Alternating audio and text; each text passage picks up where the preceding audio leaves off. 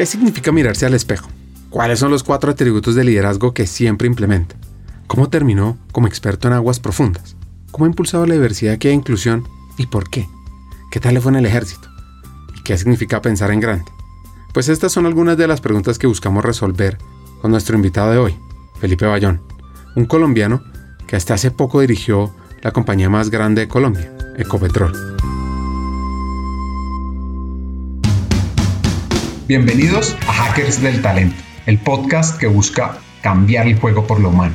Creemos en una América Latina más competitiva, inclusiva, equitativa y próspera, donde las personas sean el centro del mundo laboral nos motiva el talento como el motor de cambio y por eso estamos aquí, para ser la fuente de inspiración, unión, colaboración, aprendizaje, debate y acción para la comunidad de people, de talento, de HR, a través de historias, reflexiones y conversaciones con CEOs, con líderes de talento humano, pensadores y actores de cambio, te ofreceremos hacks para evolucionar como líder, como persona, sobre todo para potenciar tu empresa te invitamos a sumergirte en conversaciones profundas y significativas que te harán pensar, reflexionar y seguro te inspirarán a tomar acción. Únete a nosotros en este viaje para hackear el talento y juntos cambiemos el juego por lo humano, por un futuro más justo y próspero. Debemos crear un mundo más justo. Pues mira, yo eh, y voy a ser pues como muy simple en lo que en lo que voy a decir en últimas, uno quiere que en una posición, esto puede ser una gran compañía, un eh, emprendimiento, cualquier cargo, eh, si es un cargo de servicio público, en fin, lo que sea, que uno tenga la persona adecuada, ¿no? Independientemente de sus creencias, de su origen, de su orientación sexual, tiene uno que tener la persona correcta para que haga un trabajo y darle las herramientas y demás. Entonces, yo, yo me sueño un poquito eso y es que la gente esté en el sitio correcto, sea la gente correcta.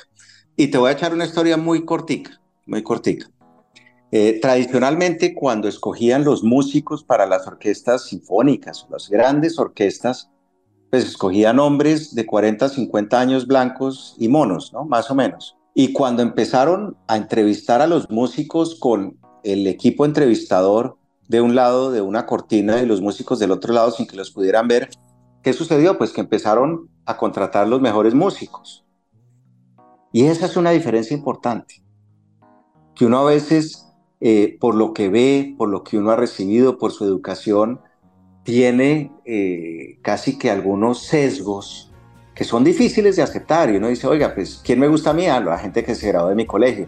No, porque deben ser pilos o los que salieron de mi universidad o los que son ingenieros. Este estilo de cosas.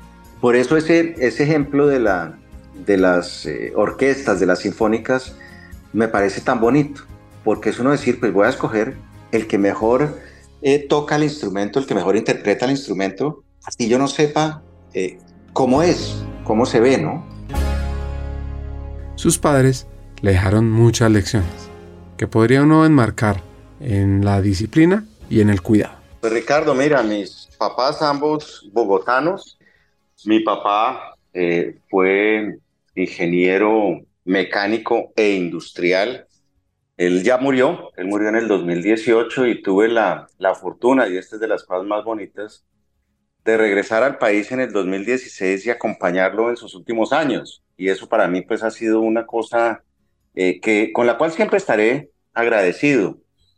Hombre muy disciplinado, eh, a veces un poco, un poco recio, un poco duro, eh, muy dedicado a su, a su trabajo y, fue pues, bastante exitoso desde el punto de vista laboral, digamos. Mi mamá eh, también hizo su carrera, trabajó un tiempo, después se dedicó a sus hijos, nosotros somos tres hermanos, y hoy vive, y hoy vive y está muy bien, está muy bien desde el punto de vista de salud. trato de estar con ella por lo menos una vez a la semana, de verla, y siempre tenemos una, una muy, muy buena relación. O sea, hoy en día, después de, de tantos años de estar por fuera y todo, realmente disfruto mucho verla eh, y, conversar con ella y, y, afortunadamente está muy bien de salud.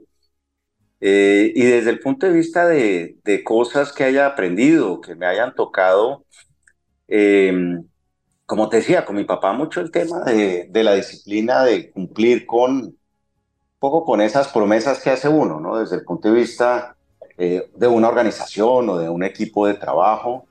Rigor, ¿no? Como buen ingeniero, desde muy chiquito, algunas veces lo acompañaba yo a la, a la oficina y estamos hablando de las épocas en que todavía no había computadores personales y era, era un poco distinta la cosa. Eh, industrias muy, muy, eh, digamos, marcadas por, porque eran em, industrias de hombres, ¿no? El trabajo en la industria automotriz eh, muchísimos años. Eh, y bueno, pues eso me quedó como muy marcado. También te digo, hubo cosas que aprendí de él que no, que no copié. De los padres, uno aprende de todo. Lo bueno, lo malo, lo que hay que mejorar.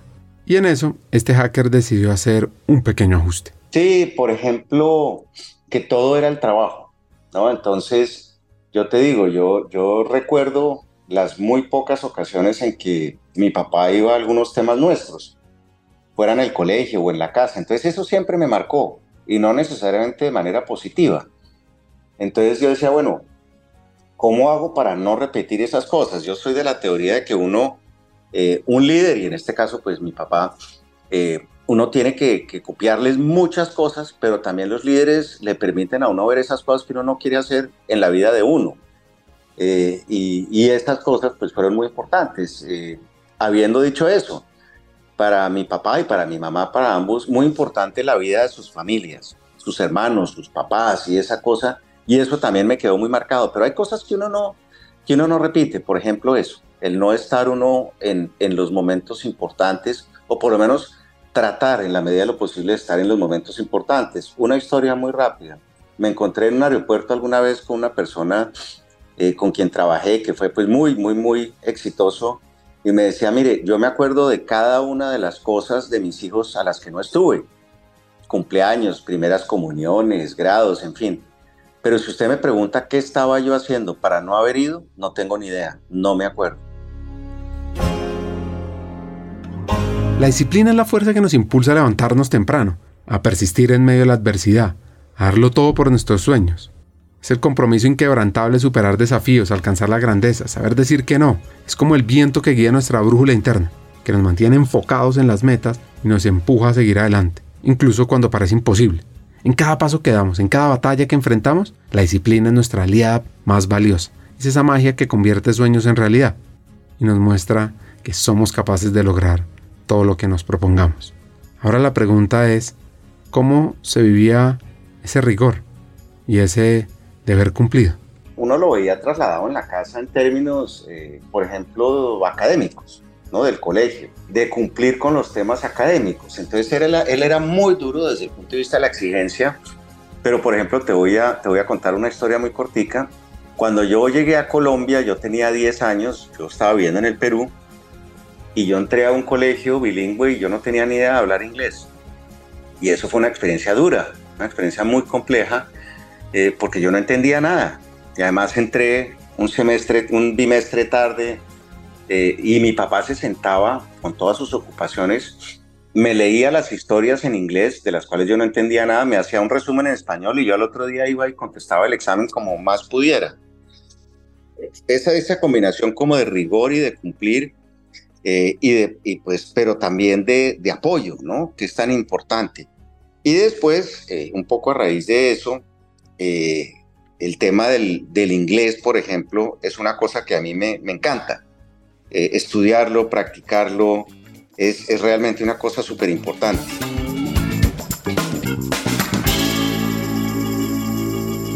A Felipe le fue bien en el inglés y luego de ese gran reto, de los momentos que más valora él, la conexión familiar. Sí, la, tal vez la, la familia de mi mamá y, viéndola ella interactuar con sus papás, con sus hermanos, eh, mucho más eh, cercana en muchos temas. Eh, y eso me quedó, el tema de, de, uno aprovechar los momentos en familia. Yo, por ejemplo, recuerdo mucho sentado, sentado muy chiquito, yo debía tener, no sé, 8 años, 10, 12 años, y lo invitaban a uno a estar en las conversaciones de sobremesa con los tíos, con, con mi abuelo, y, me fascinaba la oportunidad de escucharlos, de, de, oírlos, de aprender, de esas vivencias y nuevamente, pues uno estaba en el colegio muy chiquito o de trabajar. Yo trabajé con mi abuelo eh, en las vacaciones cuando estaba chiquito también. Esas cosas me quedaron mucho de mi mamá, ese tema como de, de la familia, como de estar presente, como de... Era, era una aproximación un poco distinto, ¿no? Y mi, mi abuelo en ese sentido también tomó como una aproximación distinta y siempre promoviendo como esa cercanía entre, entre sus hijos y, en términos de familia. Entonces tengo como ese recuerdo. Era una fábrica de chocolates, pero no chocolates eh, golosinas, sino chocolates de mesa. Eh, chocolate ese que come uno o toma uno por las mañanas caliente para, para ir, pues antes de irse al, al colegio o antes de irse a la universidad. Y yo, pues de hecho, me desayuné con chocolate toda mi vida. Después tuvieron un negocio de café y después algunas otras cosas de distribución de, de, comidas, de granos y demás. Eh, y era para mí fascinante ver, yo soy ingeniero mecánico, ver, por ejemplo, las, las máquinas de las, las líneas de producción, eh, cómo las arreglaban, los temas de mantenimiento, cómo funcionaban. Entonces, esa era, ese era el, el trabajo y era me acuerdo, mi, mi papá me dejaba temprano, eh, antes de las 7 de la mañana, donde mi abuelo, y yo volví a mi casa a las 7, 8 de la noche, pero recuerdo con mucho cariño esas épocas, con muchísimo cariño. El origen del chocolate, o alimento de los dioses, está en México, cuando el dios Quetzalcoatl regaló, según cuenta la leyenda, el árbol de cacao a los hombres, que años después se bautizaría con el nombre científico Teobodra cacao, que significa alimento de los dioses.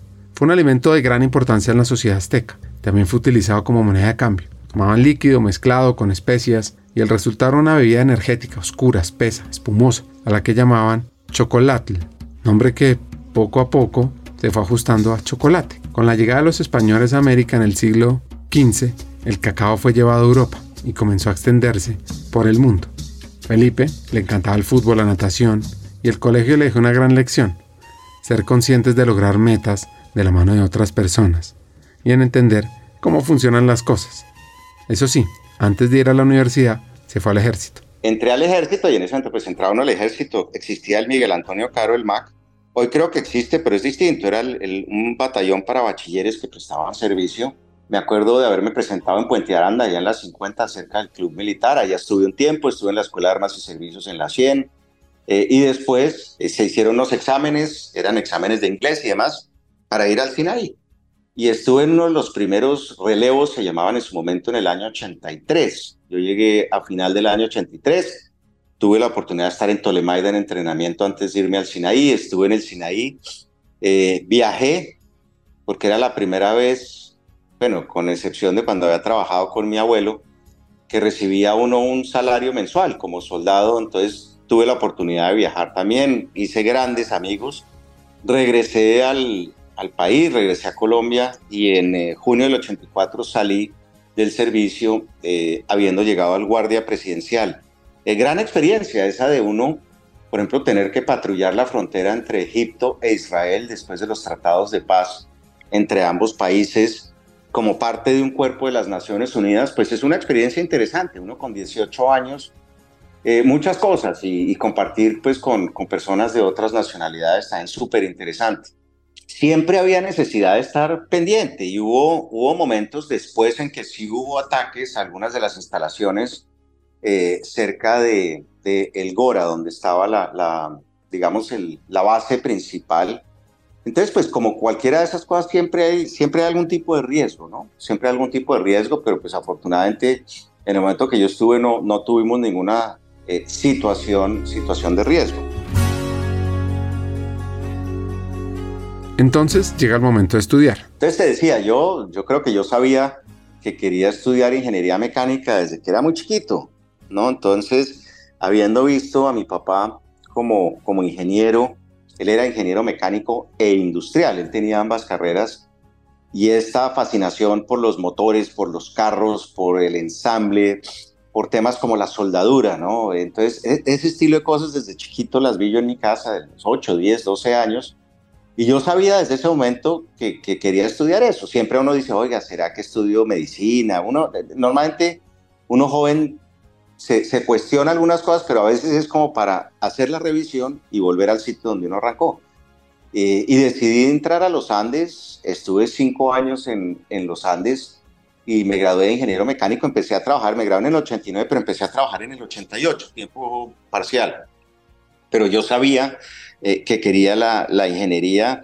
Y nuevamente yo quería posiblemente trabajar en un tema como el, eh, como el, em, el de la industria automotriz, pero después tuve que, cambiar eso. Y te voy a echar un cuento muy rápido, si me, si me permite Ricardo. El, eh, cuando yo, yo entré en la industria automotriz y mi papá estaba en la industria automotriz. Y muy rápidamente como que caí en cuenta que, que no cabíamos. O sea, él, obviamente era un vicepresidente, eh, eh, digamos una figura muy conocida de la industria en su momento. Te estoy hablando de los años 80, finales de los años 80 del siglo pasado. Y arranqué en la industria automotriz y después dije, no, esto no cabemos. Me fui a trabajar eh, en una compañía de productos de consumo masivo y después me fui a trabajar con Shell. Yo decía, oiga, aquí puede haber como un tema de conflicto de interés. No te voy a decir que lo entendía yo perfectamente hoy, pues lo entiendo muy bien el tema del conflicto de interés. Uno lo tiene que estar revisando permanentemente. Pero yo dije, mire, aquí, aquí no cabemos y yo no quiero ni favorecimientos, yo no quiero nada por estar en la industria o limitaciones también, ¿no? Que eso, eso puede aplicar para ambos lados. Y tomé la decisión y me fui a, a trabajar con Unilever en su momento. Cogra Lever se llamaba en Colombia. Y después me fui a trabajar con Shell. Entonces, la historia que te iba a contar es que arranqué en la industria automotriz y arranqué en la industria de petróleo y gas. Mi papá, antes de entrar con Chrysler, en los 60s, había trabajado en la refinería de Cartagena mucho antes de que fuera de Ecopetrol. Y él trabajó como un año, o sea, él trabajó en la industria de, de oil and gas, en la, en la industria de energía, de petróleo y de gas, para acabar en la industria automotriz. O sea, es como una, una historia un poquito al revés o una, una historia en la que arrancamos en sitios distintos y acabamos en la, en la otra industria, pero me parece simpático, me parece interesante. Y el final de la historia es que antes de morir, mi papá me regaló su casco, un casco en aluminio que él usaba en la refinería. Te estoy hablando de los años 60, ¿no? 1900 o 59, 60. Y es un casco que, que atesoro y que guardo, que guardo con mucho cariño. Yo creo que lo que dices es súper importante, ¿no? Oiga, ¿qué me gusta en la vida? ¿Qué me apasiona? ¿Qué quiero hacer? Eh, y, lucharla por esa, ¿no? Y, y con todo a eso. Yo creo que eso es lo más importante. La disciplina es el motor que impulsa el éxito. Henry Ford lo entendió perfectamente. Con esa dedicación incansable y su enfoque implacable, transformó la industria automotriz, dejando un legado imborrable. Y su mensaje era muy claro. El trabajo duro, la persistencia, la constante búsqueda de la perfección son pilares que nos llevan a alcanzar nuestras metas más audaces. Siguiendo su ejemplo, podemos cultivar una disciplina férrea que nos lleva a superar cualquier obstáculo y nos acerque cada vez más a la excelencia. Así que te invito a ti, hacker, a enfocarte, ser constante, a que no te rindas, porque la disciplina es el camino hacia el éxito. Entonces Felipe, volviendo a su historia, en la universidad, pues escogió una carrera, yo diría que un poco compleja. Sí, pues mira, yo, te cuento, la universidad, nosotros creo que entramos 63 en mecánica y creo que nos graduamos 3 a tiempo, en 5 años. O sea, era una carrera dura. La gente después se gradúa, se demora un semestre más, dos semestres más.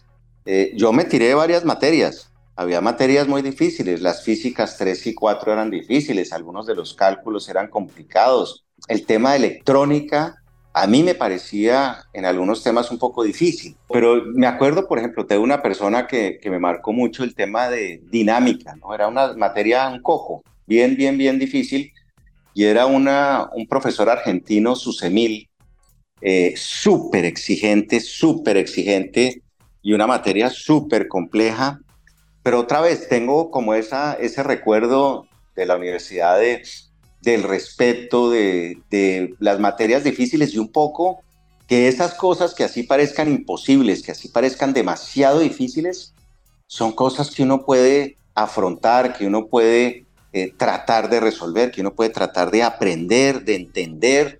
Entonces, esa es como, mira, la, la primera, ahorita que me preguntas, no lo había pensado en muchísimos años, tal vez es, es eso, ¿no? Eso, eso me marcó mucho. Eh, y hay pues muchísimas otras eh, materias, todo lo que era eh, procesos y todo lo que era diseño, todo lo que era construcción de elementos mecánicos, los temas de laboratorio, pues súper, súper especial, ¿no? Rafael Toro, también gran profesor de la Universidad de los Andes, un histórico, eh, Beltrán, o sea, mucha, mucha gente, eh, inclusive después te cuento, estando ya en Ecopetrol me reencontré con algunos de ellos y pues eh, súper interesante esa posibilidad, ¿no? De, como dices tú, volver a cerrar algunos círculos.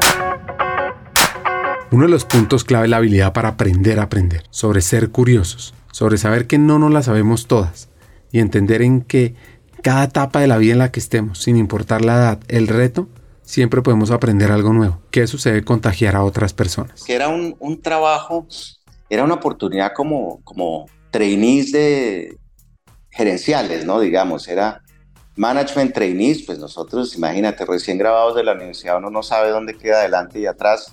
Uno, la universidad, creo yo, le, le enseña a uno a aprender y uno cree que sabe todo, así como uno, uno creo que cree más que sabe todo cuando sale del colegio, después la vida lo aterrizan un poco en la universidad y uno dice, no, tal vez tengo que hacer todavía un poco más de cosas y sale la universidad a seguir aprendiendo. Y yo creo que esa es la actitud. Y en Unilever nos dieron la oportunidad de, derrotar por diferentes áreas. Yo roté en auditoría, imagínate, pues empecé en auditoría y después en mercadeo. Y estando allá me, me, llegó la posibilidad de trabajar con, con Shell, con Jocol en su momento. Y me acuerdo haber consultado con gente conocida y de la industria y todo, y porque yo no conocía la industria de petróleo ni de gas. Y bueno, me fui para allá y han sido 31 años, voy para 32 años ya casi, eh, en la industria y ha sido absolutamente espectacular. Y, y digamos que lo de Unilever fue muy rápido, fue muy corto. Interesante ese trabajar con culturas de compañías grandes, multinacionales, eh, que tienen muy fuerte todo ese tema de valores y demás. Eso me, me, encantó de Unilever. Y después con Shell, que estuve casi cinco años, pues tuve muchísima oportunidad ya de estar en operaciones, de estar cerca de las comunidades, mucho en el Huila, eh, y, de, y de hacer trabajo de ingeniería full, ¿no? Eso, eso fue súper interesante. ¿Cómo aprende uno principalmente? Pues primero voy a empezar diciendo que uno aprende principalmente de los errores. Habiendo dicho eso, y, esto cada vez es más, eh, digamos, palpable desde el punto de vista de temas de tecnología, y estoy hablando de temas digitales y todo lo, pues la revolución que estamos viviendo hace varios años y que se acelera cada vez más. Que uno le dice, mire, si va a fallar, falle rápido, recupérese muy rápido. Y me acuerdo, eh, hacíamos yo estaba en un grupo de ingeniería y de proyectos y hacíamos diseños, estaciones para manejar gas o estaciones, me tocó un proyecto grande para manejar inyección de agua. Eso es para mejorarle la presión al yacimiento, subir la presión del yacimiento y tratar de hacer más producción de petróleo.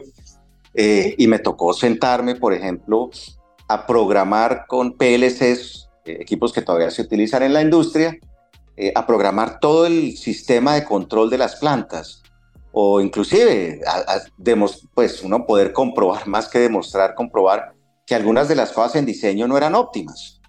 Entonces uno poder siempre eh, hacer eh, actualizaciones, revisiones, aprender de eso. Todo el tema de la revisión de temas de seguridad fue súper importante desde ese momento. Entonces, eh, digamos, fue mucho trabajo, mucho trabajo con firmas de ingenieros y aprendiendo, aprendiendo de ingenieros que ya están curtidos, que tenían pues toda la experiencia del mundo eh, y que de alguna manera lo cogían a uno como debajo del ala y le decían, venga, yo le ayudo un poquito, ¿no? Estando uno tan, tan joven. Pero errores, nuevamente te digo, todos cometemos errores todos los días. Y yo creo que es de las cosas que más uno aprende. Y después de eso, salí de ahí para BP en el año 95. Y ahí estuve en un grupo otra vez de ingeniería, de, de diseños regionales, conceptuales, también haciendo mucho tema de, ingeniería y después mucho trabajo de entorno, temas de territorio desde el punto de vista ambiental, de comunidades. Tuve oportunidad de ir al Casanare muchísimas veces, ahora en Ecopetrol pues volviendo al Casanare tantas veces. Y allá estuve 21 años en BP y también aprendí muchísimo. Tuve oportunidad de estar por fuera de Colombia, de trabajar con ingenieros espectaculares en todas partes eh, del mundo, gente con la que hoy todavía sigo en contacto.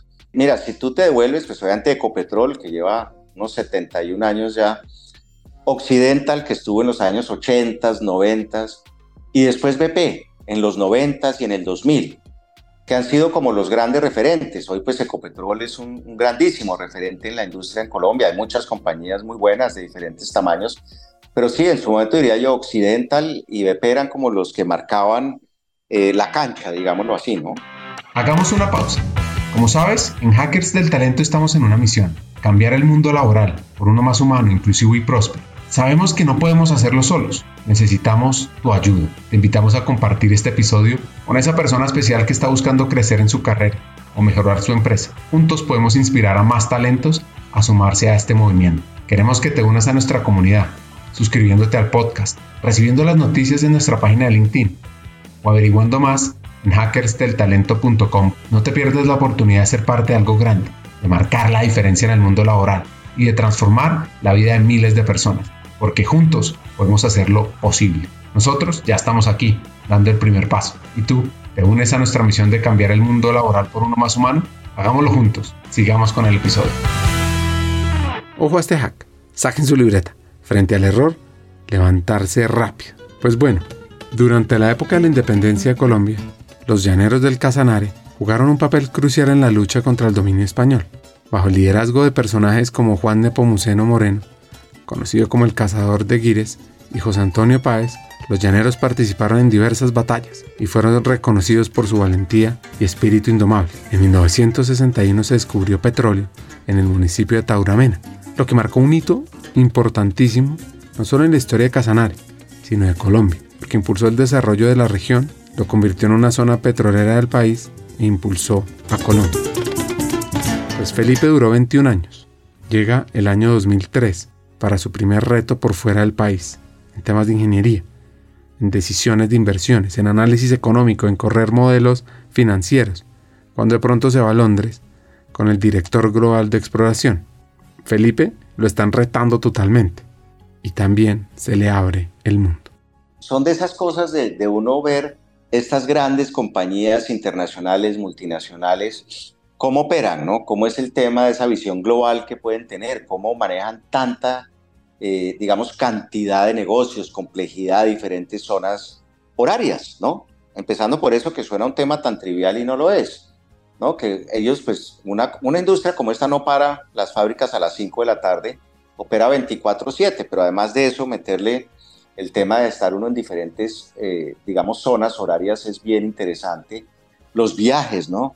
Haber podido estar, por ejemplo, en Alaska eh, y haber podido estar eh, en, Siberia, en Rusia, en Oriente Medio, estar en África, estar en, o sea, muchísimos temas en Asia, haber conocido operaciones, culturas, gente diferente y mientras uno seguía avanzando desde el punto de vista profesional. Entonces son cosas que yo eh, agradezco, agradezco y pues eh, fueron duras en su momento, pero hoy creo que son, que fueron fundamentales, que fueron fundamentales. No sé si uno diría, ah, mire, eso, eso fue un poco duro, eh, fue de sacrificio, pero, pero está perfecto. O sea, yo digo, miro hacia atrás y digo, afortunadamente pude hacer esas cosas.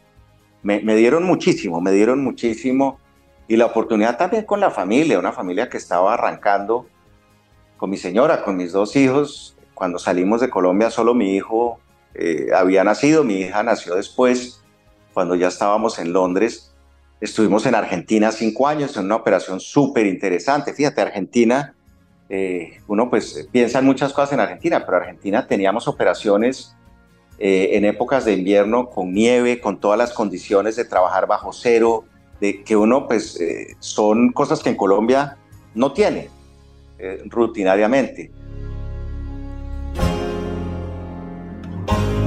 Pensar en grande fue uno de los hacks que se llevó, así como la importancia de la seguridad en un negocio sí, el corralito había pasado, pero había temas de control de precios, temas de subsidios, unas economías demasiado subsidiadas que, a veces eh, generan también dificultades. Una compañía eh, que era privada, sigue siendo, sigue siendo privada, eh, con un socio local, un socio extranjero que era BP, una cultura distinta, muchísimo cariño por los empleados y la gente argentina eh, y aprendí un montón desde el punto de vista de operativo de hacer grandes proyectos, por ejemplo, de gas, ¿no?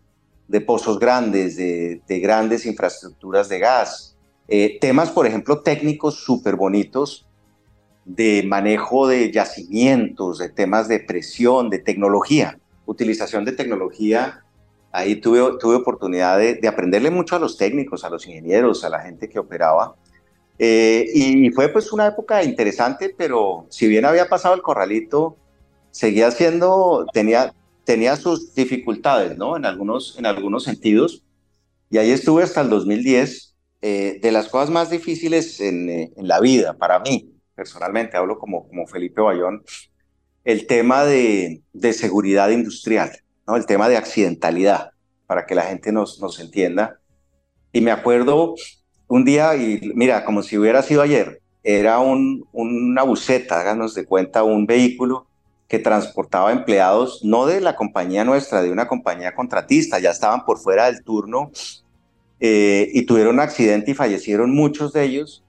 Eh, yo me bajé de un avión en un sitio donde estaba haciendo escala y me regresé, me regresé a la operación y yo decía, eh, esas, esas familias, lo que están pasando, lo que están sufriendo, esos no, no errores, ¿no? Porque me preguntabas tú por errores, pero son de esas cosas que lo marcan a uno y lo tocan a uno y yo eh, siempre he sido un convencido del tema de seguridad industrial, que la seguridad industrial en términos de que la gente se regrese a sus casas o a sus campamentos en la misma o en mejor condición aquella en la cual llegaron a trabajar es fundamental, fundamental, y que el tema de seguridad industrial empieza por las cabezas en las organizaciones.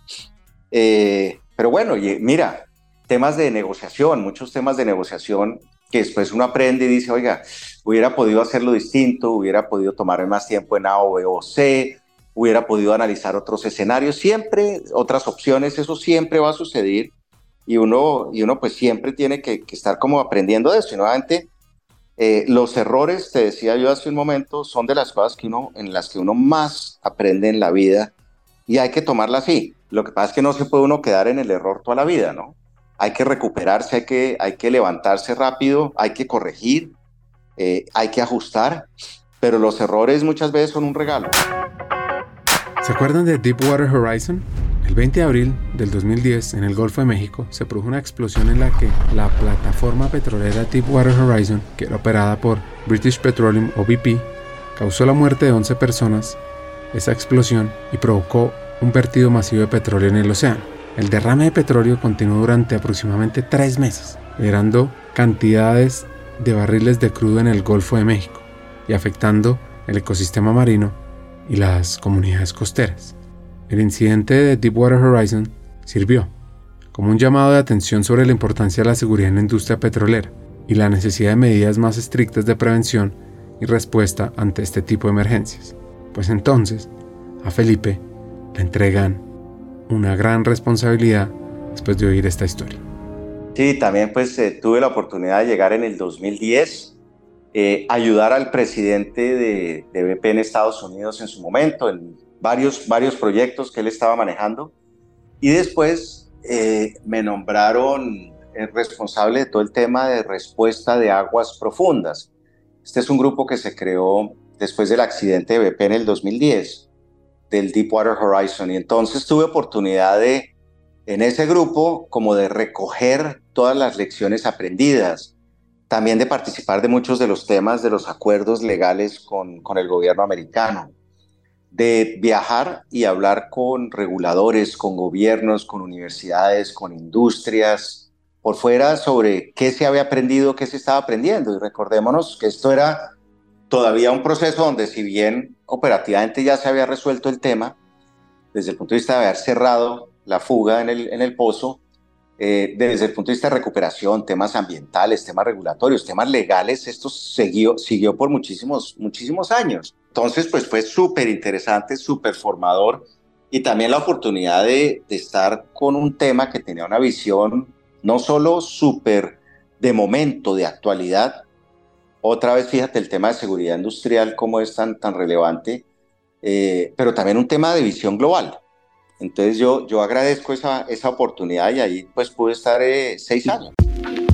Pocas veces las organizaciones se enfocan en la cultura de aprendizaje. o en el modelo de creación del contenido que sus empleados consumen. La obsolescencia del contenido es el enemigo número uno en los programas de capacitación corporativa. Cerca del 40% del contenido disponible en el mercado no se ha actualizado en los últimos dos años. ¿Cuándo fue que actualizaron los contenidos internos de capacitación por última vez? Hay una plataforma que ha sabido apalancarse de la economía de creación de contenidos, Udemy. Con más de 55 millones de estudiantes, Udemy es hoy por hoy el destino de capacitación virtual más grande a nivel global que hace único y diferente a Udemy es su modelo de marketplace. Expertos del mundo real pueden transmitir su conocimiento en cursos ágiles, actualizados y con el sello de calidad de la validación social de millones de estudiantes. El 74% de los cursos de Udemy han sido actualizados en los últimos dos años.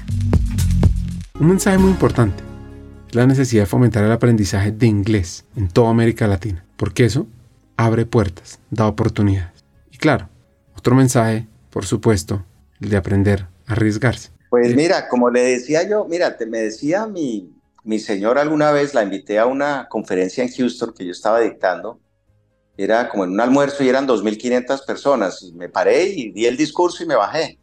Y me dice ya después en la mesa, ¿y cómo haces? Y pues, toda esta gente y el inglés, y le dice, que no tengo opción.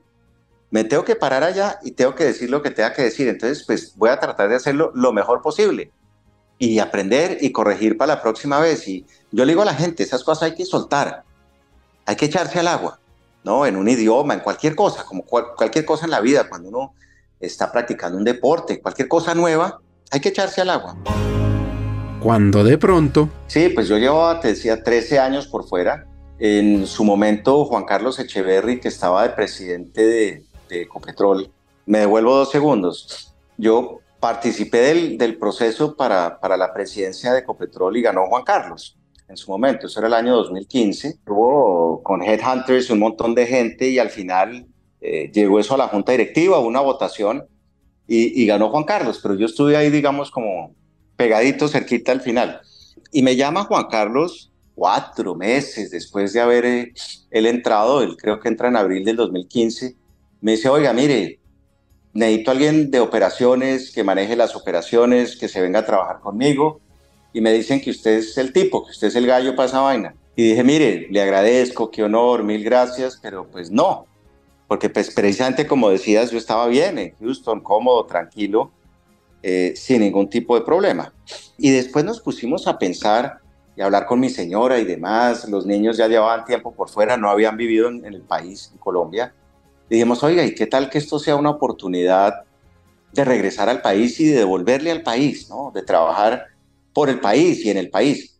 Llamé a Juan Carlos, no sé cuántos días después de que él me hubiera llamado, le dije, oiga, ¿sabe qué? Cuénteme qué tiene pensado. Y me decía, oiga, pero usted me ha dicho que no. Y le dije, bueno, pero cuénteme. Cuénteme qué visión de país tiene usted, qué visión de, de la compañía de Ecopetrol tiene usted. Y me fui a, a Colombia como en octubre, me junté con la me reuní con la junta directiva en su momento y me dijeron, no, si usted se quiere venir, véngase. Y bueno, historia larga, corta, el eh, primero de febrero del 2016 estaba sentado en Bogotá arrancando este puesto, en el que estuve como, como un año y medio. ¿Cómo vivió eso de no haber quedado en la primera y que igual lo llamaran. Sí, pues mira, yo, yo te digo lo siguiente, yo primero parto de la base de que el ego en la vida es un mal consejero. Cuando uno se queda en el es que yo debería o es que yo me merezco o es que pierde uno el partido de arranque, de arranque. Entonces yo dije, oiga, pues primero lo felicité, que yo tuve oportunidad de ver a Juan Carlos después de que lo nombraron. Mire, lo felicité y le hablé de dos o tres temas. Yo, mire, usted no me ha pedido consejo, pero le recomendé dos o tres temas. Y después cuando me llamó dije, oiga, qué gran oportunidad. Yo conozco las operaciones, me gusta operar, me gusta trabajar con equipos grandes, pero te cuento una cosa, yo sabía mucho de exploración, de producción, de transporte, de refinación, no sabía. Y aprendí de refinación en Ecopetrol en estos siete años. Y les agradezco a los muchachos porque son no solo pacientes, sino grandes maestros y son unos cracks, los, los refinadores en Ecopetrol. Entonces, eh, es como dejar el ego a un lado y, dice, oiga, chévere, qué buena oportunidad. Me daba también la posibilidad de volver al país con la familia, de que ellos se reconectaran con, Colombia. Pues qué mejor que eso. y sin saber, sin saber si yo iba a ser o no presidente de Ecopetrol algún día. Era una posibilidad, pero pues podría suceder como podría no suceder.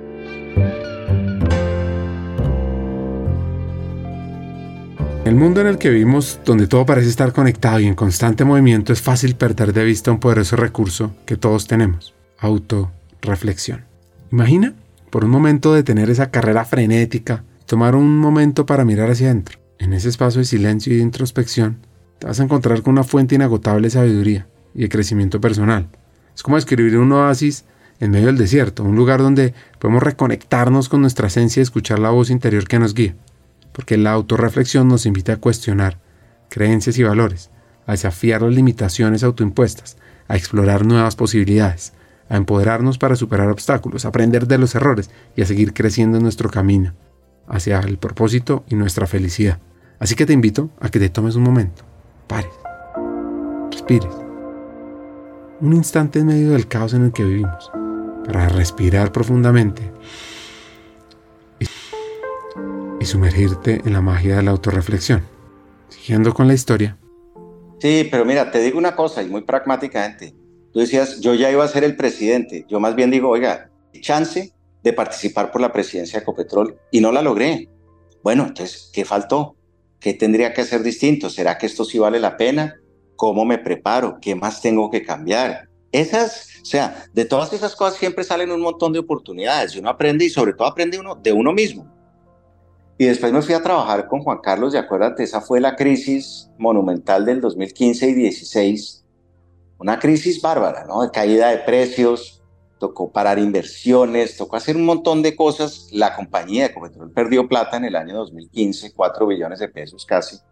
Entonces, eh, fue súper retador desde el punto de vista eh, profesional, intelectual, de consolidación de equipos. Entonces, nuevamente, uno tiene que decir, el ego lo deja uno por fuera del salón donde uno está entrando y listo, ¿no? Y tiene uno que ser muy pragmático en esas cosas.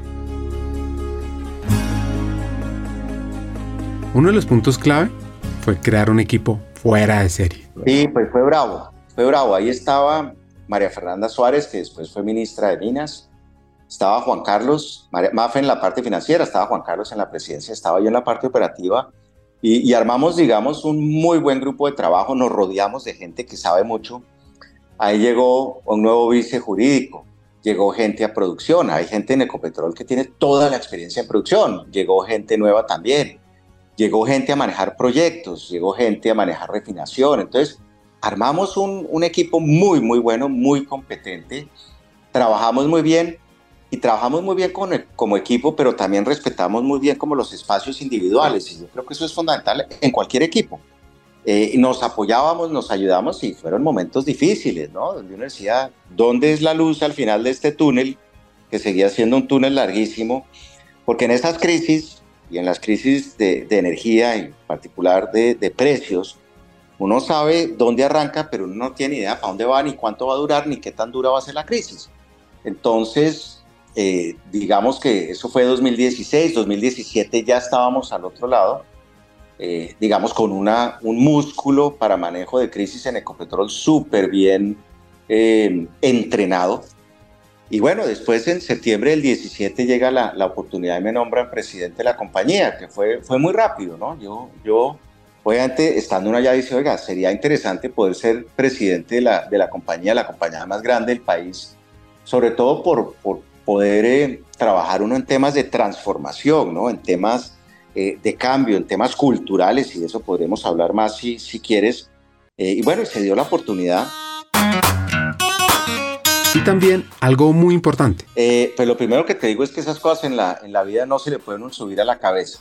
Y yo lo único que tengo es agradecimiento por la, por la oportunidad de haber eh, trabajado, de haberle servido al país, ¿no? Desde esa, desde esa posición. Y en su momento, cuando Juan Carlos dice que se va a ir, que él se va a ir a vivir por fuera, eh, la junta directiva nombra un comité pequeño eh, revisan unas hojas de vida, entiendo que fueron 12 hojas de vida en su momento, candidatos, hacen algunas entrevistas y al final eh, me llaman y me dicen, oiga, usted es la persona que queremos que sea presidente de la compañía y arranqué el 15 de septiembre del 2017. Y, bueno, y, nos tocó después eh, temas muy difíciles desde el punto de vista operativo, una emergencia en Lizama. La primera pregunta que se me vino es ¿qué es lo primero que hizo como presidente de Ecopetrol? Por supuesto, lo bueno era que ya conocía el negocio. Pues lo bueno es que yo estaba adentro, ¿no? Yo llevaba año y medio en la compañía. Entonces conocía bastante bien el funcionamiento, el tema de gobierno corporativo, tenía pues unos equipos muy consolidados. Pero lo primero que hice desde cuando sabía que iba a asumir la presidencia es pensar en gente. ¿Qué gente tenía que mover, que reubicar, qué gente tenía que consolidar en sus equipos? A, veces hace uno rotaciones, pasa una persona de un lado a otro, eh, busca oxigenar también esas cosas, pero yo ya conocía la compañía, entonces eso yo creo que le da a uno algunas, algunas ventajas, a diferencia de cuando llega uno nuevo a un puesto, ¿no? Pero mucho tema enfocado en gente, mucho tema enfocado en seguir recuperando la compañía, todo el tema de eficiencias, todo el tema de tecnología. Eh, y estos eran como los primeros enfoques y seguir teniendo una operación, y vuelvo, te repito lo que te decía hace un rato, una operación segura, ¿no? Una operación segura, eficiente, ética, que es tan importante. La crisis, según el Premio Nobel de Economía Milton Friedman, es una situación en la que el sistema existente se vuelve inestable y está en riesgo de colapsar.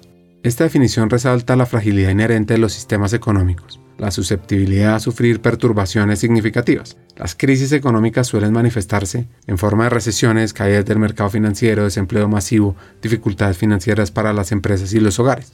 Sin embargo, también es importante reconocer que las crisis económicas pueden ser momentos de reevaluación, reforma y reconstrucción, donde se generan oportunidades para corregir desequilibrios y sentar las bases de un crecimiento más sostenible. En este sentido, la crisis puede servir como un catalizador para impulsar cambios y también de las crisis las oportunidades. Sí, pues ven, ven te cuento también una historia muy corta. La crisis del año 2015 y 16, el precio cayó 70% en 22 meses, más o menos. La crisis de la pandemia, el precio cayó 75% en cuatro meses. Pero la pandemia no nos, no nos cogió eh, sin estar preparados, precisamente porque habíamos tenido la experiencia de, del 2015 y 16. Entonces, ese músculo del que te hablaba hace un rato, para uno poder afrontar las, eh, las complejidades y los temas difíciles, estaba entrenado.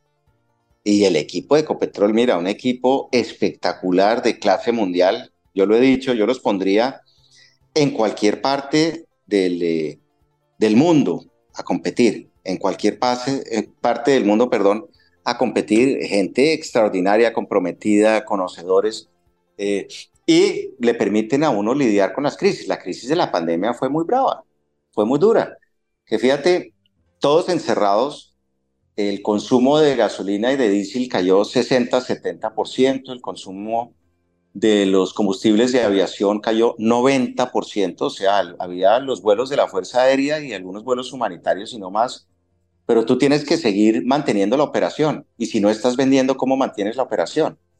Nos tocó eh, abrir otros mercados nuevos, sobre todo en la China y en Asia, que nos compraban el petróleo que producíamos en Colombia y que no podíamos refinar y lo enviábamos a, la China principalmente. Si no hubiéramos tenido eso, hubiera tocado parar producción en muchos campos. Imagínate el impacto hubiera sido todavía más duro. Entonces, esas crisis le dan a uno esa oportunidad, pero bien dices, uno tiene que estar pensando no solo en el manejo de la crisis, sino bueno, qué oportunidades vienen, qué oportunidades de crecimiento, de transformación vienen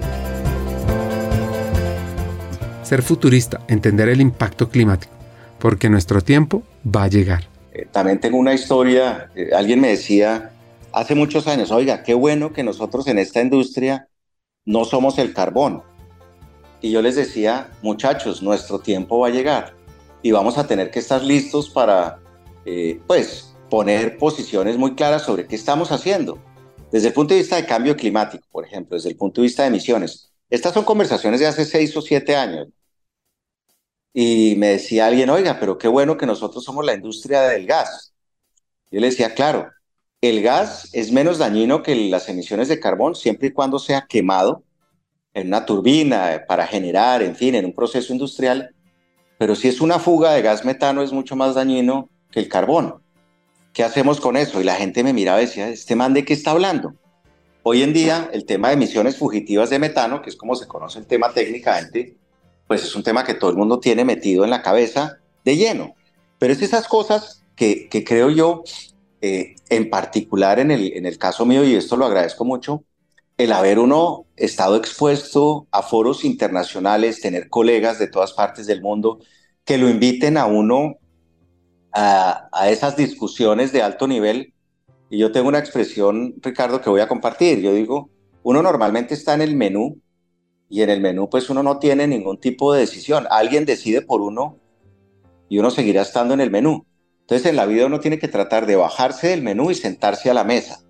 Porque cuando uno se sienta en la mesa uno tiene posibilidad de estar en esas conversaciones, de, de, que lo escuchen, de poner sus puntos de vista. Algunas cosas dirán, no, mire, no estamos de acuerdo. Y yo creo que eso es parte de lo que se ha logrado con Ecopetrol, que Ecopetrol, si bien no es la compañía más grande, porque no lo es, es una compañía pequeña desde el punto de vista, desde el punto de vista de producción y demás, pues es, eh, es definitivamente en muchos temas referente, ¿no? Referente. Entonces, eh, eso me parece que es, eh, es fundamental. Y esas transformaciones, por ejemplo, el tema de transición energética en Ecopetrol lo estamos viendo hace cinco o seis años, ¿no? O lo están viendo, yo ya no estoy, ya no estoy dentro de la organización, pero se empezó a pensar, oiga, ¿qué tenemos que hacer distinto? Por ejemplo, en reducción de emisiones, en eficiencia energética, en entender eh, desde el punto de vista de inventarios con temas técnicos qué tantas emisiones hay, eh, dónde están las emisiones, cómo puedo eh, trabajarlas, qué tipo de tecnologías puedo utilizar. todo eso pues lleva muchísimos años.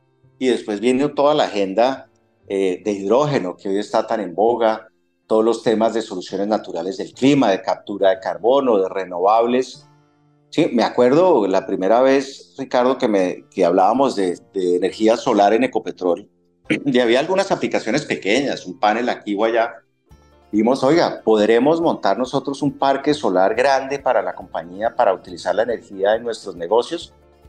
Y la gente me decía, no, eso aquí no funciona, ingeniero, porque los números no dan hasta hace poco, pues Ecopetrol tenía más de 200 megavatios de renovables, principalmente solar. O sea, son de esas cosas y uno dice, oiga, hagamos posible lo imposible, hagamos eh, de alguna manera eh, que las cosas se puedan hacer con el ingenio de los hombres y mujeres que trabajan en las compañías. Eh, y así fue como se hizo, ¿no? Así fue como se hizo.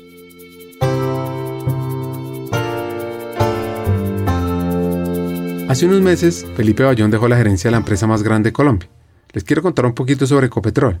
La fundaron un 25 de agosto del 51, una empresa estatal encargada de exploración, producción y comercialización de petróleo y gas en Colombia.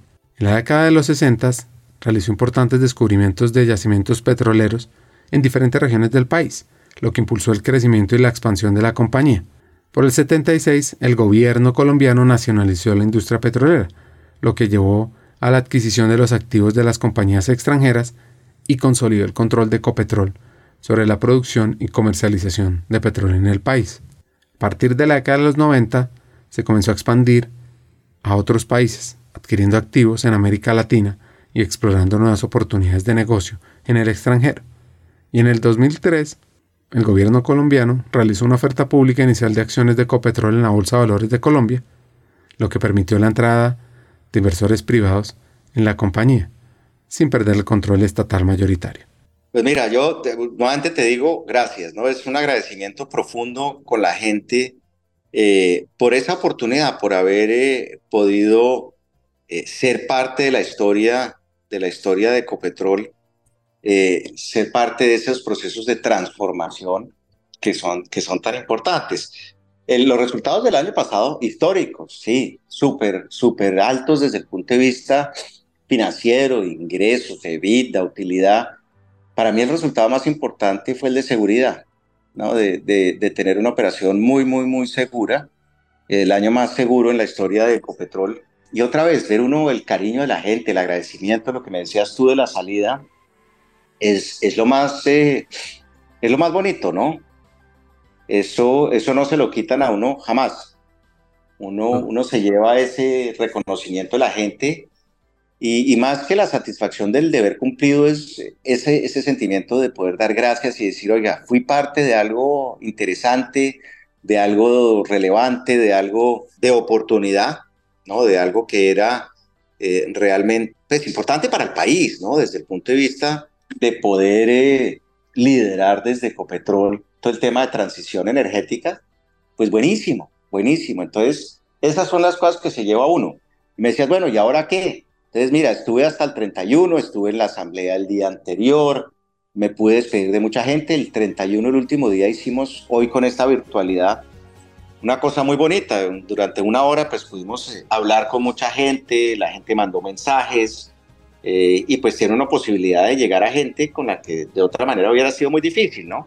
En presencialidad únicamente. Entonces, y ahorita estoy dedicado a la familia dedicado a tomar tiempo, me han escrito, me llaman, que cuándo voy a arrancar, que qué voy a hacer, que si quiero escribir un libro, que si quiero trabajar en radio, que si quiero enseñar, que pues tantas cosas, pero sobre todo tranquilidad, tranquilidad, hay que, hay que tomar las cosas con calma, tomarse un tiempo, estoy, eh, pues por ejemplo, estamos haciendo esto que estamos haciendo hoy, que me parece espectacular, ¿no? Poder hablar de estos temas. Estoy eh, esta semana haciendo algunas cosas en, en Bogotá también con gente que me ha pedido que los ayude en, diferentes aspectos de, sus temas profesionales y demás. Entonces, chévere, estoy como, como disfrutando y, sin afanarme y, y, me tomaré mi tiempo para decidir exactamente qué quiero hacer, ¿no?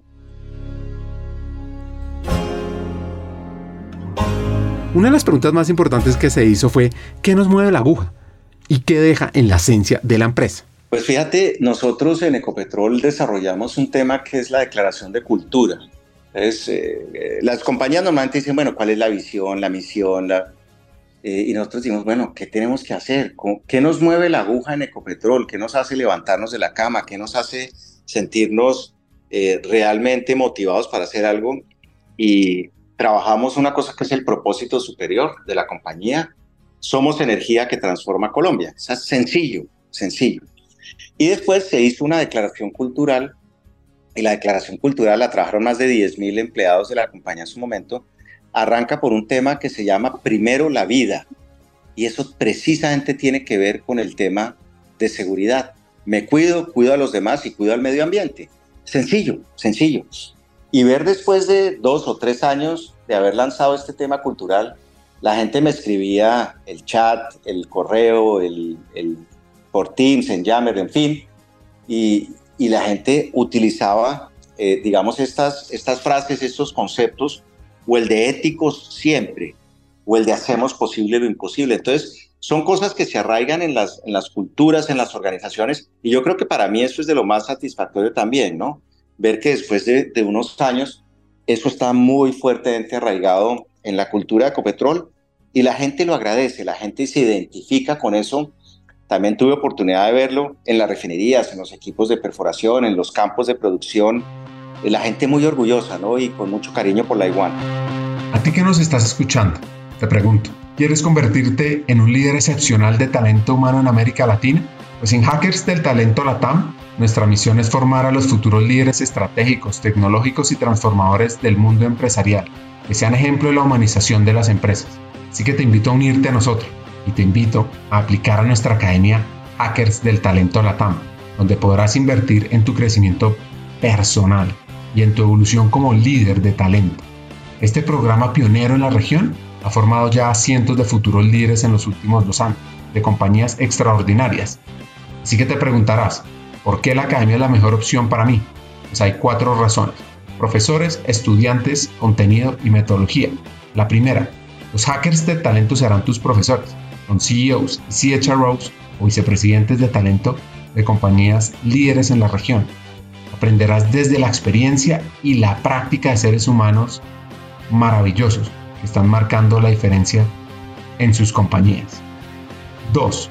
Serás parte de una comunidad de líderes inspiradores, pues te conectarás con otros estudiantes como tú, que son personas que trabajan incansablemente por un mejor futuro América Latina, de sus empleados, con años de experiencia clave en el área y en empresas increíbles. 3.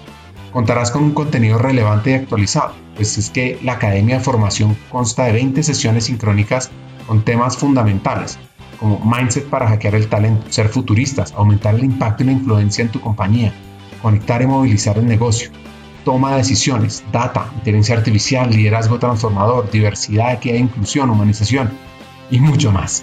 Y por último, experimentarás un aprendizaje fuera de serie, con coaching entre pares, sesiones de debate, retos y además tendrás acceso a contenido asincrónico para aprender a tu propio ritmo sobre People Analytics, experiencia del empleado, desarrollo, talento y mucho más. Así que, ¿te imaginas liderando la transformación de las empresas en América Latina junto a los mejores hackers del talento? Únete a nuestra academia de formación y sé el cambio que quieres ver en el mundo empresarial. Aplica ahora en nuestra página web hackersdeltalento.com y conviértete en ese hacker del talento que siempre has querido ser. ¿Cómo fue el proceso en diversidad, equidad e inclusión? Eh, en Ecopetrol pues llevamos ya unos seis años o más con este tema. Aquí hay gente que ha trabajado muchísimo, muchísimo este tema. Eh, hoy tenemos un número importante de embajadores, de sponsors en el tema de diversidad e inclusión. Y yo estoy convencido, volviendo a la pregunta que me hacías hace un rato de resultados, que muchos de esos resultados tan buenos de la compañía, alguien me diría, ah, es que es el precio, ¿no? Y yo les digo, claro, el precio tiene que ver, pero el año pasado, por ejemplo, la utilidad se subió en 100%, 100%, el precio subió 38%, o sea, hay otras cosas que también ayudan, ¿no? No solo es el precio, porque hay que tener el precio alto, pero hay que entonces estar produciendo, tener las refinerías a full, en fin, mil cosas. El caso es que eh, diversidad e inclusión, yo tuve oportunidad otra vez de trabajar con estas compañías multinacionales hace 25 o 30 años que hablaban del tema de diversidad e inclusión. Entonces era algo que estaba, digamos, como parte de lo que esas compañías hacen, de lo que esas compañías eh, le entrenan a sus empleados. Y cuando llegamos a Ecopetrol, pues empezamos a hablar mucho más del tema y la gente dice, bueno, eso tiene que ver con género. Sí, pero no únicamente con género. Tiene que ver en últimas con que uno eh, acepte a las personas como son y por lo que son, eh, y que uno permita que diferentes eh, puntos de vista, diferentes orígenes, diferentes maneras de aproximar los problemas, de resolver problemas, en fin, tantas cosas sean aceptadas cuando uno tenga las conversaciones. Entonces esto tiene que ver con género, pero también tiene que ver con orientación sexual, tiene que ver con minorías y etnias, tiene que ver con, en el caso colombiano, veteranos reinsertados víctimas de la violencia, eh, tiene que ver con discapacidad. Entonces hay muchos aspectos de la diversidad eh, y Ecopetrol obviamente pues ha avanzado, avanzado muchísimo en esos temas. Eh, y yo estoy convencido, Ecopetrol es una mejor compañía en gran medida por la gran diversidad que, que tiene. Parte de lo que nos pasa, Ricardo, es que en los temas de, género, de equidad, de diversidad, uno le dan un poquito de susto, ¿no? Y uno prefiere, ah, yo no voy a tener esa conversación, yo... Entonces a veces hay que forzar las cosas en las organizaciones y, empezar a generar la cultura, el tone from the top, que hagan, oiga, el presidente, los vices, los gerentes están hablando de este tema y cuando uno dice, fíjense, tenemos mejores resultados, tenemos mejor gente, hay atracción, el año pasado Ecopetrol fue la compañía número uno en atracción. Eso no es gratuito. La gente quiere ir, quiere trabajar, quiere quedarse en Ecopetrol, quiere hacer carrera. Entonces, todas esas cosas en última redundan y las ve uno en, esos resultados. Una de las grandes reflexiones se la hizo su hijo. Hay, muchos temas, entonces cuando uno habla de, de, diversidad e inclusión, uno dice, oiga, género, y le dice, bueno, ¿y eso qué es? Entonces uno dice, mire, entre otras cosas, es que para el mismo tipo de trabajo, las mismas responsabilidades, un hombre y una mujer como mínimo deberían ganar la misma plata. Y él y mi hijo me decía, el caso al que mencionas que está en el capítulo tiene que ver con los equipos deportivos.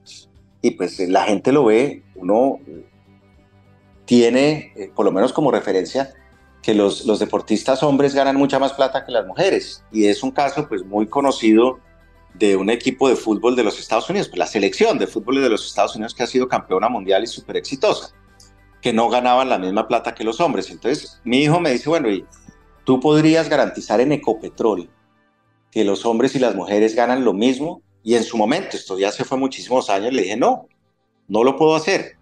Pero se hizo un trabajo y fíjate, eso es otra vez decir, bueno, ¿qué tengo que hacer distinto? Porque uno puede tener un pedazo de información o, digamos, caer, eh, tener una reflexión importante, como, como dice uno, oiga, me cayó la ficha, entendí qué es lo que tengo que hacer y no hacer nada. O uno puede decir, bueno, ¿qué voy a hacer? Y se hicieron muchísimas cosas. Por ejemplo, pues el equipo directivo, los más altos cargos en Ecopetrol pasaron del 18% mujeres al 31% mujeres.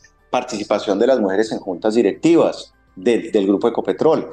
Que en todos los procesos de selección donde hubiera un pool de candidatos siempre hubiera mujeres. Entonces, todas esas cosas, y esto pues es un programa eh, súper estructurado dentro de Ecopetrol donde participa todo el mundo, eh, va permitiendo que a través de los años se vean esos resultados, ¿no? que son tan importantes. Y nuevamente estoy convencido que eh, tener esa diversidad y sobre todo ser incluyente, que esa gente pueda participar, hace que las compañías sean más, más exitosas y tengan mejores resultados. 28. Inspirado por eso que dijo Felipe, escribí una breve nota sobre mirarse al espejo, que dice así, en un rincón oscuro de la habitación ante un espejo empañado por los suspiros del tiempo, se encuentra el reflejo de un ser inquieto. El cristal, testigo silencioso de tantas historias y secretos guardados, revela la imagen de alguien que se adentra en su propio laberinto de pensamientos y emociones. Es en ese instante de intimidad, con uno mismo, que la mirada se encuentra con la esencia desnuda, sin máscaras ni disfraces, dispuesta a enfrentarse al eco de los sueños perdidos y las esperanzas que aún laten en lo más profundo del corazón. Cada arruga, cada línea tallada por la experiencia, Cuenta una historia única y personal. Es un encuentro con la vulnerabilidad y la fortaleza, con las batallas ganadas y las derrotas que dejaron cicatrices. En ese espejo, el alma se desnuda y se confronta, sin juicios ni engaños, en un intento por reconciliarse consigo mismo y abrazar la complejidad del ser. Es ahí, en ese reflejo fugaz y lleno de vida, donde se descubre la belleza la autenticidad y se encuentra la fuerza para seguir adelante en un mundo siempre exige más. Pues mirarse al espejo tiene que ver con, y yo lo digo, todos los días uno tiene que mirarse al espejo, porque uno se mira al espejo y dice, ah, hay cosas que me encantan, hay cosas que no me gustan. O hay cosas con las que me siento cómodas y hay cosas con las que tengo que trabajar. Y es una expresión simplemente para decir, el día empieza por uno, no por los demás. La vida empieza por uno, no por los demás. El primero que tengo que mirarme es a mí mismo. Oiga, ¿qué no me gusta? ¿Qué tengo que trabajar? ¿En qué no estoy fortalecido? De qué temas no conozco. Esa es la expresión mirarse al espejo. Y tiene que ver precisamente, precisamente eh, con eso. Decir, oiga, ¿sabe qué? Chévere, Felipe tiene A, B, C y D, pero le faltan F, J, K, L, M, N, O, mil cosas. Bueno, ¿qué tengo que hacer? ¿Cómo voy a aproximar, eh, digamos, esa oportunidad para desarrollarme? Eso es mirarse al espejo. Y las organizaciones tienen que hacerlo también, ¿no?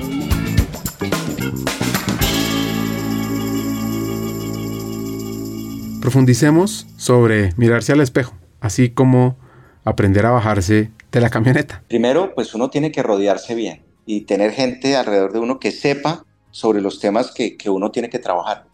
Si yo digo, oiga, hay un tema que no sé, entonces uno dice, bueno, ¿quién es el que sabe en la organización de ese tema? Si no está en la organización, ¿dónde está por fuera y cómo hago para traerlo? Entonces, ahí, por ejemplo, hay, hay muchísimos temas que se pueden trabajar. Entonces uno dice, bueno, ¿cómo me rodeo bien? Lo otro que es importante es reconocer que uno no tiene todas las respuestas, ni siquiera tiene uno todas las preguntas. Entonces yo lo digo y uso una expresión es que el primero en levantar la mano siempre fui yo. Y, mira, yo hay cosas que no sabía, entonces yo levantaba la mano y pedía ayuda. Y uno normalmente cuando pedía ayuda, la gente le da una ayuda, la gente lo ayuda. La gente difícilmente le niega a uno la ayuda. Entonces, eso es uno, digamos, eh, empezar a, a mirarse al espejo, ¿no? Y decir, oiga, esta organización es muy fuerte en estos temas. Hay otros temas de los que no conoce. Fíjate el tema de transición energética. Hace cinco o seis años eh, empezamos a mirar de esos temas y había temas que no teníamos ni idea. Uno decía, temas de renovables, oiga, ¿eso cómo, cómo lo hacemos? ¿Cómo funciona desde el punto de vista no solo técnico, financiero, operativo, de sostenibilidad en el tiempo? El tema, los temas de tecnología, entonces, eso yo creo que es importante. Y lo otro que es fundamental es eh, uno dejar no solo el ego del que hablábamos hace ya un rato, por fuera de, la conversación, sino la arrogancia. Y la, la, industria petrolera ha sido una industria arrogante, ¿no? Por, eh, por definición. Y hay una expresión muy bonita que es, yo se la vi a alguien en la comunidad que decía, oiga, ingeniero, bájense de la camioneta. ¿Eso qué quiere decir? Oiga, en vez de estar unos subidos en unos carros elegantísimos que vienen aquí eh, cuando vienen al territorio, pues bájese de la camioneta, se sienta en un andén conmigo, se toma un café y conversamos. Y es empezar a ver también desde la vista del otro, desde los, las posiciones de los demás, algunos de los temas que para uno pueden ser absolutamente eh, inamovibles o que son temas que dice, no, eso ya está definido, que uno también pueda entender la, la visión de los demás. Entonces todo eso tiene que ver con mirarse al espejo. Y la humildad no lo hace a uno menos, eh, menos fuerte o menos determinado o menos disciplinado, para nada. Hay cuatro consejos que deja Felipe como líder. Sí, pues fíjate una cosa, yo desde mucho más joven dije, oiga, yo quisiera poder liderar grupos grandes de gente eh, para transformar, para cambiar, para hacer, eh, digamos, impactos positivos en muchos temas. De hecho, te cuento, hace muchos años, unos 20 o 25 años, un jefe extranjero me dijo, Felipe, usted es buen ingeniero, bien, lo felicito, usted nunca va a ser presidente de una gran compañía o de una compañía grande. Entonces yo hubiera podido pues echarme a llorar, ¿no? Sacar pañuelo y decir, bueno, ahora sí, hasta aquí llegué, me voy a retirar de la ingeniería o hacer lo que hice, más bien decir, bueno, ¿qué tengo que hacer distinto? ¿Qué tengo que cambiar? Y yo le diría, eh, y esto lo he usado mucho, hay, hay cuatro, eh, digamos, consejos que yo le doy a la gente, independientemente de la edad o de la, el, el eh, recorrido profesional o de experiencia que tengan. Y el primero arranca por algo que hemos estado hablando en los últimos minutos y es mirarse al espejo. Lo primero que tengo que hacer como individuo es mirarme al espejo, entender quién soy, dónde estoy, eh, qué tengo como fortalezas, qué tengo como debilidades, qué tengo como falencias, cosas que yo no tenga ni idea qué tengo que hacer o cómo se hacen, pero que puedo trabajar. No, la aptitud normalmente se consigue en la vida. Vas, haces un curso, una inmersión, hoy en línea, eh, virtualidad, mil temas. Te juntas con alguien que sepa, pero la actitud con C es más difícil. Y uno decir, oiga, quiero enfrentar estas cosas de manera proactiva. Entonces, tema número uno, mirarse al espejo. Tema número dos, tomar el control de nuestros destinos en nuestras manos. Y eso tiene que ver con cosas tan sencillas como, ah, ¿cómo así que el profe no me invitó a ser monitor? Y uno le dice, bueno, ¿y usted le dijo que quería ser monitor? Ah, no, yo no le dije, pero él debería haber sabido. O en la oficina dicen, ah, es que me han debido dar la promoción porque yo quería liderar ese proyecto. Y dije, ¿y usted levantó la mano a decir que quería hacerlo? No, pero mi jefe debió haber sabido. Ese estilo de cosas, pues para ponerlo en términos muy sencillos. Entonces, el tema de tomar el control en sus propias manos. Y hay una expresión muy bonita, muy sencilla, que es, es que a la, a la suerte hay que ayudarla, ¿no? Uno no solo tiene que ser suertudo y que las cosas pasen en los momentos correctos, sino uno tiene que ayudar eh, a esas circunstancias y realmente pues eh, meterle la ficha, o sea, tomar el control de su destino. Tercero, construir redes. Y esto tiene que ver con juntarse uno con personas que tengan experiencia, más o menos experiencia, experiencia diversa. Uno normalmente cuando quiere aprender mira hacia arriba en las organizaciones y eso no siempre es correcto. Uno tiene que mirar a todas partes y uno tiene que estar dispuesto genuinamente a querer aprender de cualquier persona, independientemente del rango, del cargo, del título, de si es el que tiene la oficina más grande o no. Por ahí no pasan las cosas. Y el último punto, en términos de recomendación, es devolver. ¿no? Los americanos dirían give back es devolver, devolver, devolver. Siempre uno, oiga, ¿cómo hago para devolver de todas las cosas que uno haya recibido, eh, que uno haya tenido, digamos, la fortuna de, haber experimentado en la vida? ¿Cómo hace uno para, para devolver? Entonces, digamos que esas son como las, eh, las, son cuatro, son muy sencillas. A mí me han servido y pues las he ido desarrollando durante treinta y pico de años que llevo eh, trabajando eh, y nuevamente, pues me sirven porque son sencillas, son fáciles de recordar y la gente me dice, oiga, gracias. Y esto se lo digo a gente que está en la universidad, a gente que está arrancando, a gente que lleva 20 o 30 años. Son cosas que, considero yo y pues la gente las complementará y cada quien hará su, propia, digamos, lista.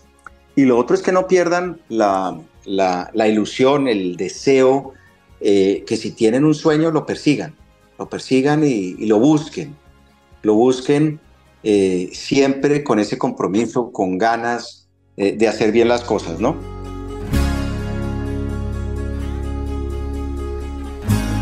Mirarse al espejo, tomar el control, construir redes, devolver.